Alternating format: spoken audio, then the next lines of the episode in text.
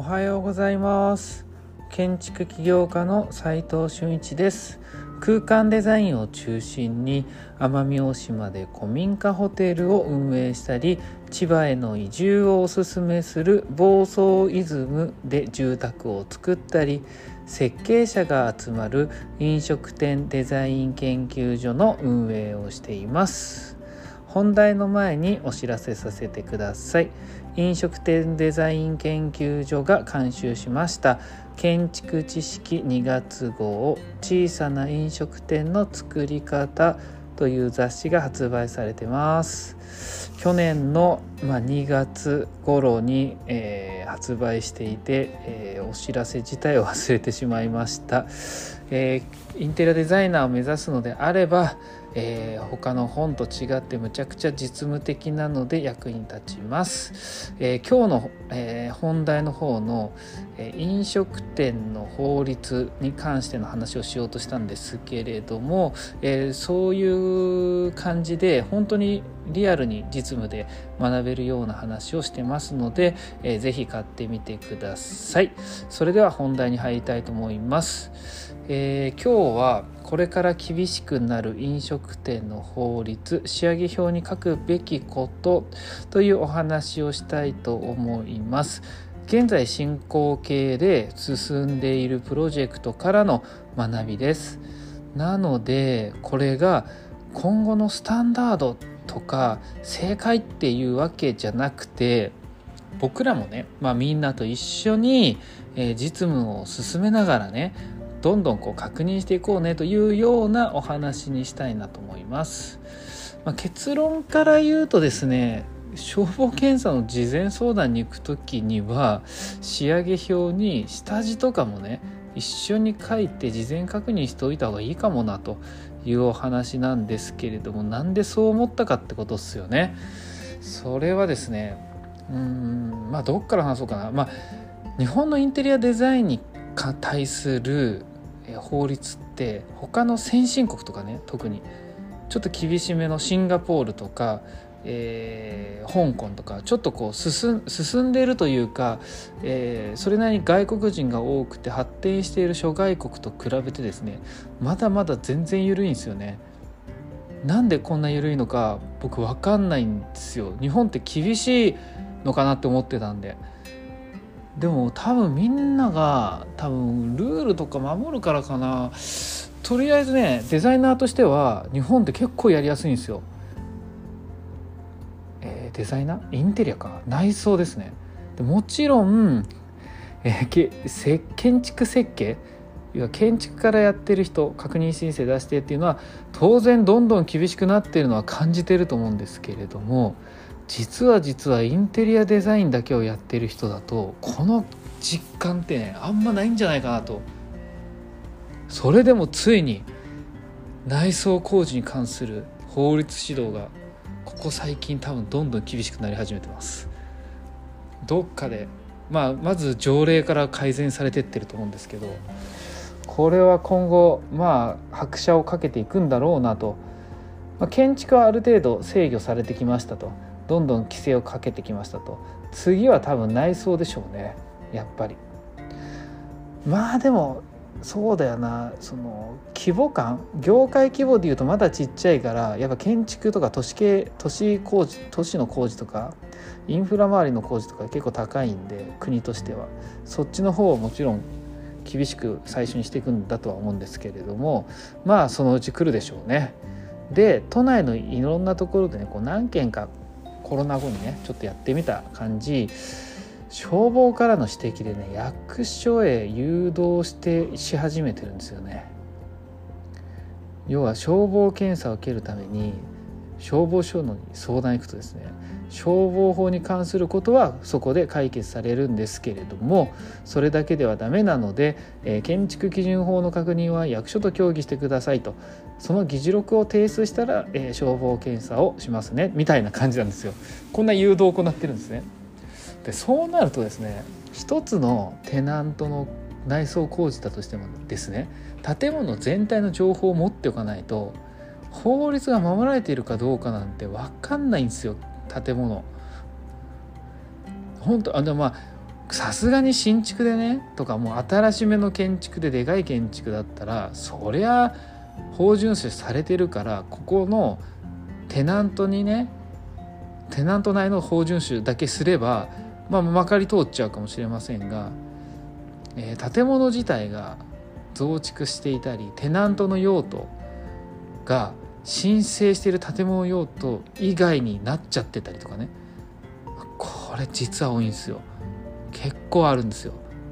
要するにですよ。建物自体が建築された当時はオフィスビルだったのに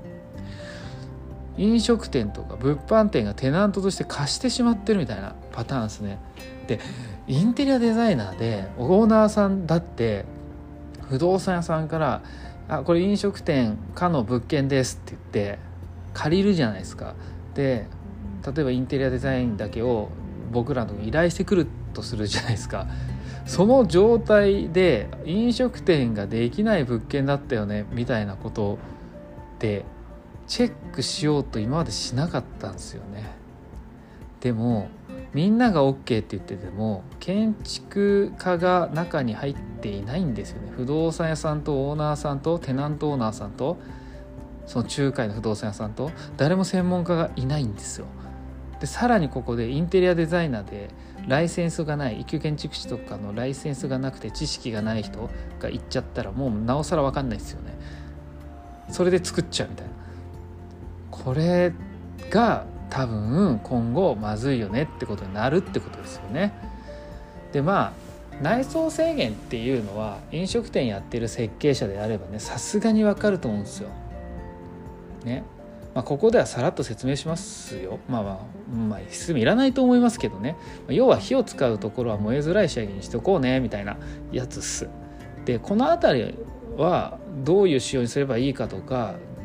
ググってくればいっぱい出てきます。緩和装置とかも調べればね、点高めっちゃ高いといいよみたいなあるし。うん、それはまあ、ググって調べて学んでみてください。で、ここでは、そうじゃなくてね、僕もあんま知らなかったなみたいなやつなんですよ。でプランとかにあ知らないわけじゃない。何回かやってます。何回かやってるけどまずは、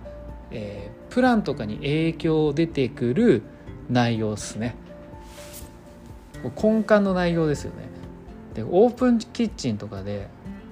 焼き台やグリラーなど火を火を使用する機器を置くと思うんですよ。そうすると消防署から入り口から5メートル離してくださいねって言われることがあるんですよ。これってどういうことかっていうと火事が起きた時に出入り口付近に火元、まあ、火があっちゃうとにそこが燃えてくから逃げづらいし消火活動にも影響しそうだよねっていうことでそういうものができたんだと思うんですよ。法律作った人に聞いたわけじゃないんでね僕も。合ってるか分かんないですけど多分避難口とか階段とかの距離を言っているのでそんな感じだと思うんですよ。これねこうけ、えーと、東京都の、えーと、火災予防条例だっけなそそんなようなやつだったと思います。ででもね実際10坪とかね20坪のお店で5メートルの距離取るってなかなか難しいわけですよ。だって10坪なら空間自体が6メートル角もないわけですよ。それで5メートルって端っこじゃないですかもう。となるとちょっと配慮してよって話なんですよ。だから消防署行って聞くのがやっぱベストっすよね。例えば火を使う厨房機器をバック厨房にすれば、まあ、要するにこう厨房の部屋を作ってその中に突っ込めばそれは大丈夫ですよね。その中から、えー、回そこで、えー、火を止めてますからね。でも焼いてるところのしずる感って見せたいじゃないですか。焼き鳥屋とかうなぎ屋さんとか。出入り口の目の前に、まあ、そういう時は壁作って風除室代わりで直接火行かねえぞみたいなアプローチ作って迂回すれば5メートル以上出るよとか5メートルそれでも行かなければ一応配慮してんだけどっていう話をやっぱするべきですよね。で直接的に火と入り口を遠ざけられるばその距離が稼げたりするわけなんでまあそれでこう空間的な大きさで本当に難しい時はやっぱ多そうなんだよなって思います。あとそうだ。えっ、ー、とね先日火を使う周りの壁を純体化構造の壁にしなさいって言われたんです。これもおそらく東京都の火災予防条例だと思うんですけどテナント自体は耐火構造なんですよ。建物は。で外壁周りの壁は通常通り内装制限だけ意識しておけばいいっすよって感じなんですよ。ところが火を使う機器の周りは純耐火構造の壁にするっていう指導こんなのあるんすね。今までこうケーカル貼って塗装して仕上げるっていうのがね僕の中での結構スタンダードだったんですけどそっか純体の壁かってなると、まあ、LGS でもまあまあ組んで12.5のプラスターボードに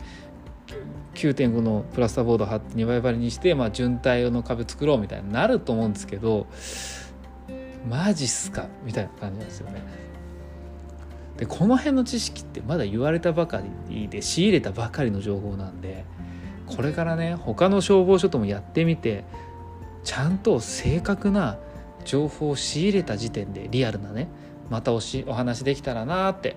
思います。どちらにしてもね今日の結論はですね仕上げ表に